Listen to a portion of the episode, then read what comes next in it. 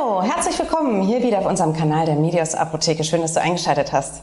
Heute haben wir ein spannendes Thema und zwar geht es irgendwie darum, ähm, dass du ja in die Apotheke kommst, weil du meistens ein Rezept in der Hand hast. Was passiert aber mit deinem Rezept? Wenn du das wissen willst, dann haben wir heute die Auflösung für dich. Denn wie du weißt, ich habe immer jemanden irgendwie dabei, den ich in der Apotheke irgendwie fragen kann und in diesem Falle geht es um die Rezeptur und ich habe meine tollste Kollegin an meiner Seite, nämlich Maria. Halli, hallo. Hallo.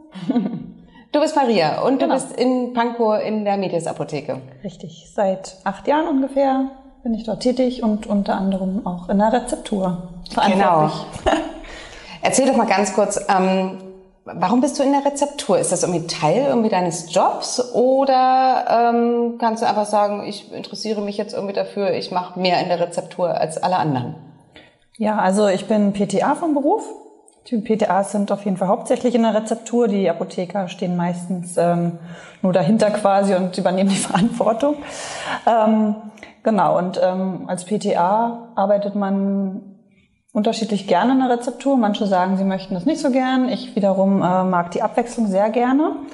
Ähm, ich bin vorne im HV tätig, das heißt, ich gebe Arzneimittel ab, ich stelle sie aber auch her. Genau. Also die Abwechslung darin sehe ich als sehr vorteilhaft. Sehr schön. Kannst du mal ganz kurz mir erklären, was ist denn überhaupt jetzt diese Rezeptur, von der wir jetzt gerade sprechen? Was muss man sich darunter vorstellen? Genau, die Rezeptur ist ähm, eine Art Labor, wo dann individuelle Anfertigungen hergestellt werden, ähm, die der Arzt verschreibt. Also wo es kein Fertigarzneimittel gibt. Okay. Und kannst du mal sagen, ähm, kannst du jetzt selber entscheiden, ob du jetzt eine Tablette oder ein Zäpfchen oder eine Creme herstellst oder geht es aus dem Rezept hervor? Ja, es geht definitiv aus dem Rezept hervor. Also der Arzt sagt natürlich, was er genau haben möchte. Ähm, manchmal ist es schon so, gerade bei Cremes beispielsweise, dass wir dann Grundlagen, also Creme-Grundlagen austauschen müssen aus galenischen Gründen. Dann wird natürlich Rücksprache mit dem Arzt gehalten und dann können wir da auch schon mit Einfluss nehmen. Aber grundsätzlich sagt der Arzt, es soll eine Creme werden oder eine Lotion oder eine Lösung oder wie gesagt Kapseln, die man dann einnimmt. Gibt es irgendwas irgendwie, wo du ähm, tatsächlich irgendwie freie Hand hättest, wo du selber entscheiden kannst, irgendwie welche Darreichungsform mache ich irgendwie jetzt? Gibt es da irgendwie was oder bist du wirklich komplett gebunden sozusagen an die Vorgabe?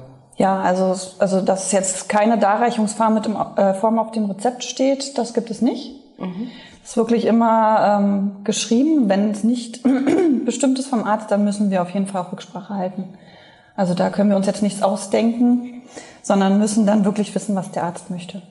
Und, und für wen werden dann irgendwie solche Spezialanfertigungen ähm, hergestellt? Ähm, grundsätzlich kann es für jeden Person oder Alterstyp äh, hergestellt werden. Also es geht von Säuglingen los, wo dann individuelle ähm, pädiatrische Rezepturen hergestellt werden, die zum Einnehmen meistens ähm, gedacht sind, aber auch Pflegecremes.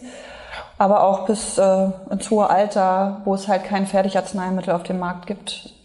Beziehungsweise wo vielleicht zwei Wirkstoffe kombiniert werden sollen, die es halt so auf dem freien Markt nicht gibt. Wo der Arzt aber sehr gute Erfahrungen gemacht hat. Du hast gerade gesagt, irgendwie für Babys. Was ist denn irgendwie so eine pädiatrische Individualrezeptur? Was muss man darunter verstehen?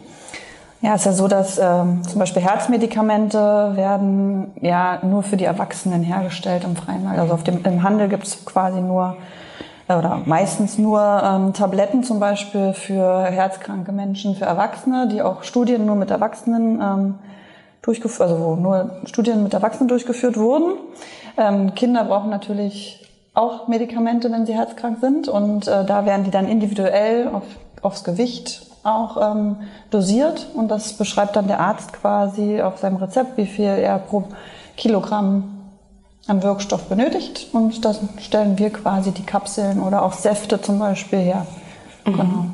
Okay. Und ähm, sag mal, wenn du so ähm, ein Rezept hast, äh, nennt sich das dann Charge irgendwie, was du herstellst? Nee. Also eine Charge bezeichnet eigentlich nur, ähm, wenn man zum Beispiel eine Defektur herstellt. Defektur heißt, also ich stelle mehrere Cremes quasi auf einmal her. Das ist dann eine Charge.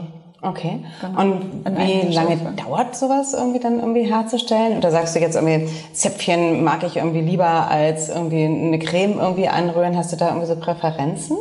Also von der Dauer ist es ganz, ganz unterschiedlich. Also Cremes wie auch Kapseln oder Zäpfchen. Ähm, Cremes können unter Umständen nur eine halbe Stunde bis Stunde dauern. Man darf die Dokumentation natürlich auch nicht vergessen, die ja auch mit einspielt. Die dauert meistens am längsten.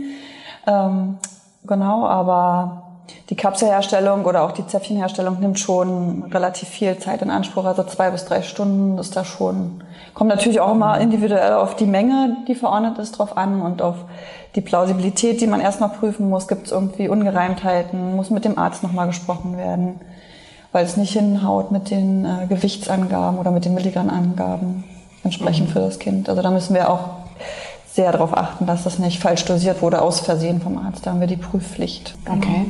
Kann ich denn jetzt zum Beispiel, ähm, wenn ich Patient bin, ich kriege ein Rezept und es muss eben etwas hergestellt werden, kann ich dann in jede Apotheke gehen? Hat jede Apotheke eine Rezeptur oder ist das was Besonderes?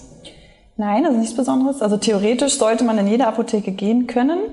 Laut Apothekenbetriebsordnung äh, ist es vorgeschrieben, dass man eine Rezeptur hat und diese dann auch anfertigt.